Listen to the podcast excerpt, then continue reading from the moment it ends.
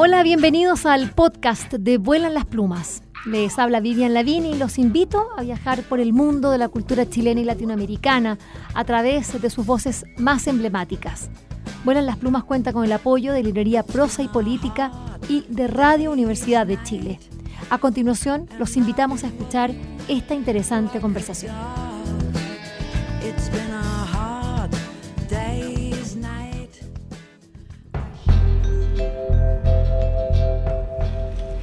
En el marco de lo que, es, de lo que fue este encuentro de editoriales independientes españolas con lo que es la literatura latinoamericana. Bueno, uno de los más importantes exponentes, expositores allí, eh, fue el presidente de la Federación de Gremios de Editores de España, don Antonio María Ávila, quien está acá en el Vuelan las Plumas y estoy muy contenta de tenerlo a mi lado porque vamos a poder conversar un poco de, bueno, sobre, sobre esta salud, como él la, la, llama, una frágil salud de hierro que tiene la, edición española. Bienvenido Vuelan las Plumas y muchas gracias por aceptar esta, esta conversación. Cuéntenos de esa salud de hierro. Y muchas gracias. Mire, el, problema de la edición, yo creo que no solo en la española, sino es con carácter general, es que eh, su estructura son muchas medianas y pequeñas empresas y eh, que hacen una labor eh, básicamente casi artesanal. La masificación solo la tiene el libro educativo o sus sectores como los coleccionables, el resto es una labor muy artesanal. También es, eh, por sus circunstancias y características, los precios tienen que estar muy ajustados porque es muy importante llegar al lector, lector que tiene economías muy desiguales. Por tanto, sus estructuras son estructuras muy, eh, muy flexibles para adaptarse, precisamente porque son medianas o pequeñas, pero sus rentabilidades tienen casi de manera constante es que son pequeñas. Quiero decir que en un mundo donde la finanza es lo que importa, pues normalmente con eh, rentabilidades muy altas y que los eh, fondos de inversión, si no le da un 15, un 20%, te desprecia, eh, este es un negocio de céntimo a céntimo. Eh, puede tocarte la lotería con un bestseller y eso te da un pulmón eh, financiero para tres o cuatro años, pero al final vuelve todo al ser natural.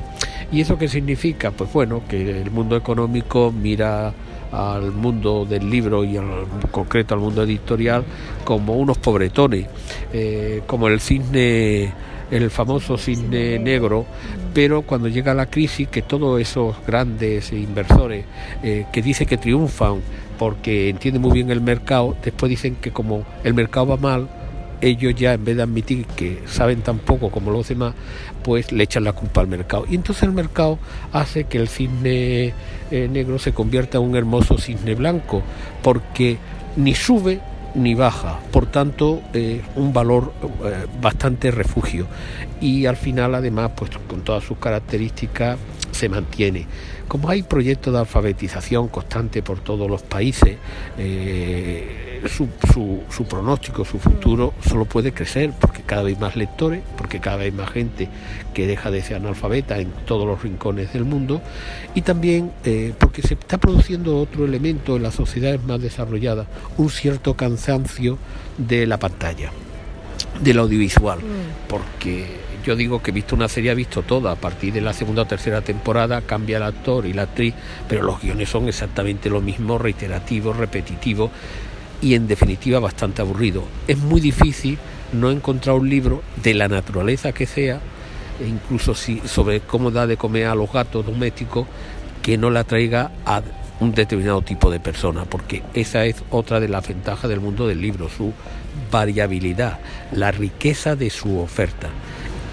Eh, estamos conversando con Antonio María Ávila, eh, presidente de la Federación de Gremios de Editores de España. Son 800 editores. Eh, que, me gustaría que contara un poquito cómo es esa configuración de, su gremio. de los 800 nosotros distinguimos, no vamos a las definiciones legales porque encajaría casi todas las empresas estarían entre las pymes, pequeña y mediana, incluso los grupos más grandes. Eh, y nosotros tenemos otra categoría que venimos usando desde hace mucho tiempo, interna del sector. Nosotros distinguimos entre empresas muy grandes, que son las que facturan más de 60 millones de euros, empresas grandes, que son las que facturan entre 20 y 60 millones, eh, empresas eh, medianas, que son las que facturan menos de 20, y empresas pequeñas, que son las que facturan menos de 500 mil euros al año. La inmensa mayoría, o sea, casi un poquito más del 50% de esas 800 están en las que facturan menos de 500.000 euros mm. eh, al año.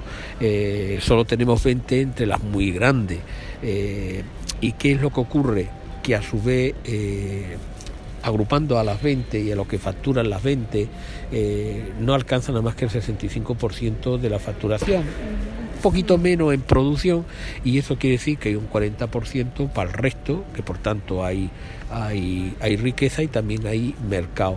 Eso sí que nos hace un poquito singular dentro de Europa porque en otros mercados la concentración es muy superior y uno o dos mm. grupos pues tienen prácticamente el 90% de facturación y de producción. En España está más diversificado eh, porque hay competencia, hay equilibrio y eso es lo que nos permite lo que yo defino eh, una rica bibliodiversidad, que es una expresión muy bonita que inventaron los pequeños editores del gremio de Madrid.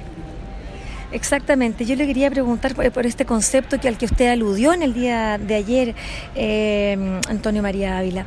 Eh, ¿Cómo ¿Cómo dialoga esta bibliodiversidad con la literatura latinoamericana, con los autores, con lo que producimos nosotros allá? Pues eh, en, España eh, el idioma es muy importante, el idioma es un factor de cohesión, el, idioma no es condición eh, suficiente para casi nada, pero es una condición sin embargo necesaria. Entonces el editor español lógicamente mira a, todo el habla todo el habla español al continente americano incluido Estados Unidos mm. es básico eh, hacemos algo en Guinea eh, en, la antigua Guinea española e incluso hemos hecho incursión en Filipinas donde digamos que el español por la presión norteamericana está más desaparecido, solo lo hablan las clases altas, eh, no la inmensa mayoría de la población. Por tanto, el idioma es muy importante.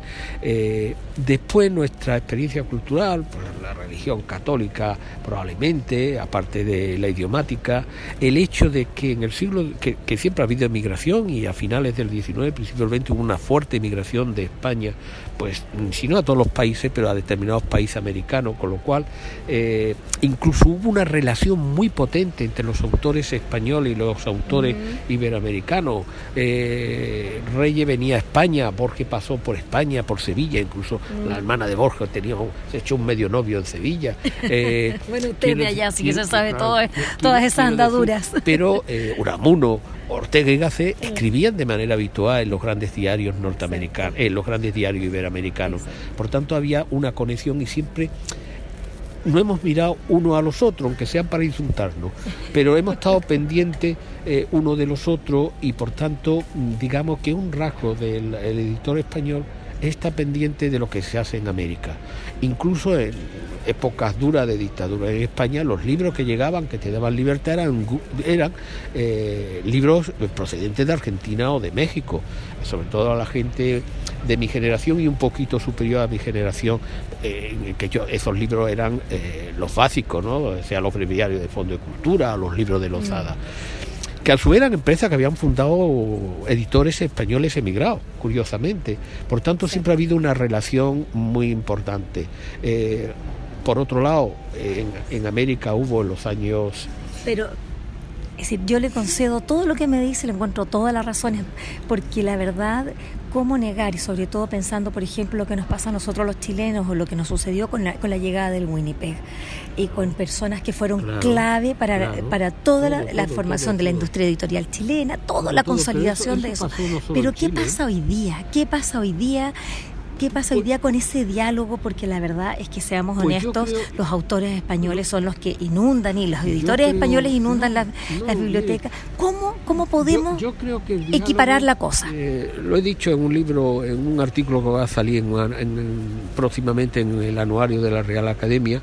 Desde el punto de vista de la producción, yo creo que hay una producción muy rica, pero posiblemente eh, el rico mundo de revistas que había, que se intercambiaba a ambas orillas del Atlántico de revistas, fundamentalmente literaria, en estos momentos no sea tan rico ni estén tan cercanos, mm. sino que están separados.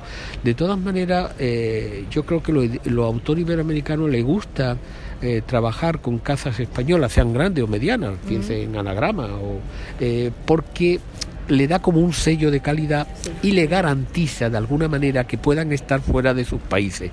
Que todo eso no sea suficiente, que haya autores que todavía eh, no salen. Eh, de sus países, que incluso el editor español no haga bien su trabajo, todo eso puede darse. Pero yo creo que sí hay una atención preponderante. Si yo veo los catálogos de las eh, literarias, es muy raro no encontrarme con autores iberoamericanos. Eh, yo al revés, tengo la sensación de que se lee más autor iberoamericano en España que los españoles en Iberoamérica, excepto dos o tres, eh, mm, tipo Pérez Reverte, que hacen un tipo de literatura eh, más, más, fácil. Por ejemplo, no creo que el éxito que Javier María tiene en toda Europa sea un éxito que tenga en, los países iberoamericanos. Yo creo que un problema de producción y comercialización, pero los, autores, los editores españoles están permanentemente pendientes de lo que se crea eh, en cualquier país iberoamericano. Hay premios como el Alfaguara que se creó con ese objetivo y de alguna manera lo mantiene y cuando uno coge la lista de los premios de Alfaguara la inmensa mayoría son autores iberoamericanos sean argentinos, sean colombianos o sean nicaragüenses. Eh, otros premios también en anagrama, hay muchos premios de iberoamericano. Mm, eso ya, eh, ya depende. Depende también de las cosechas. Hay cosechas buenas y cosechas menos buenas. Para terminar, estamos aquí en el aeropuerto porque estamos eh, embarcándonos y esta casualidad, así como usted decía, una lotería, eh, esta lotería que, que, me he ganado yo es que usted se ha sentado al lado mío, estamos yendo rumbo a Frankfurt. ¿Cuál es el rol que están jugando las ferias? Eh, hablemos de Frankfurt, yo vengo también de Liber, que fue hace una semana atrás acá en, Barcelona. ¿Qué rol están jugando las ferias después de la pandemia, Antonio María Ávila? Yo creo que es muy importante. Mire, eh, las ferias son necesarias. Hay ferias de todo tipo, de toda naturaleza. La pandemia nos paró, después vino el año del interreno con miedo, las cosas van normalizándose porque la gente necesita verse, mirarse a los ojos y darse un abrazo. Eh, por tanto, las ferias se van a mantener. Que lo mismo no hay que ir a siete al año y que solo hay que ir a tres, pero a tres hay que ir para abrazar al cliente, para conocer nuevos clientes, para mirarle los ojos y saber si me tengo que fiar de él o no me tengo que fiar de él, que es algo recíproco yo no me fío y él no se fía de mí. Y por tanto la feria juega un papel mm, en ese sentido eh, fundamental. Por otro lado, ahí nos encontramos editores eh, de, muchas partes del mundo y hacemos una cosa que yo digo, hombre, las ferias son sobre todo para plagiarse. Uno va mirando las colecciones, las portadas, no es que lo hagan exactamente igual, pero te sugieren ideas, eh, te sugieren temas, descubre nuevos autores y por tanto las ferias del libro son fundamentales. Y cara a la opinión pública, pues casi el único momento en el que los medios de comunicación pues hablan del libro y de los autores y le prestan una atención. Y eso también es bueno en una sociedad tan... Eh, mediatizada en el sentido de medios, ¿eh? de que los medios son muy importantes y la gente necesita una información permanente y constante. Pues que durante la semana del LIBE o la feria de, de Madrid del Retiro estén los medios constantemente hablando del libro, pues bueno, que esta semana que Frankfurt está de a España van a estar en Alemania, desde luego llevan tiempo hablando de la literatura en español, porque hemos querido hablar de la literatura en español, no de la literatura estrictamente española, eh, precisamente porque entendemos que el idioma eh, es global, sino además también en los medios de comunicación españoles, ¿no? Constantemente pues salen artículos sobre pues la presencia del libro español, en, este caso en, Alemania. Y ustedes ahora como invitados de honor, nada menos. No, como invitados de honor, que llevamos trabajándolo desde hace seis años. ¿eh? Esto teníamos que haber sido hace dos años, la pandemia lo impidió, pero nosotros llevábamos desde, al menos la federación, empezamos en el año 2013-2014 a negociar con la feria, después ya el gobierno español, y han pasado, si no recuerdo mal, casi cuatro ministros eh, fueron firmando los convenios y todos los ministros de los sucesivos gobiernos han sido conscientes de la importancia que tiene el, el evento de Frankfurt que esté dedicado a España y por tanto Eh, la federación ha trabajado con los sucesivos gobiernos, con las instituciones culturales y yo estoy convencido que como hemos trabajado mucho, que va a salirnos bien. Le deseamos toda la suerte entonces en Frankfurt eh, a toda la edición española y por supuesto hablemoslo ampliamente a todos los que hablamos esta maravillosa lengua que es el castellano, el español y que bueno habitamos un territorio enorme, inmenso. Muchas gracias, eh, Antonio María Ávila. Eso se trata, gracias. Espero que esta conversación les haya gustado y recuerden que la escucharon en el canal de Vuelan las Plumas. Pueden acceder al material que hemos producido desde el año 2002 en www.vuelanlasplumas.cl y seguirnos a través de nuestras redes sociales en Facebook, Twitter e Instagram.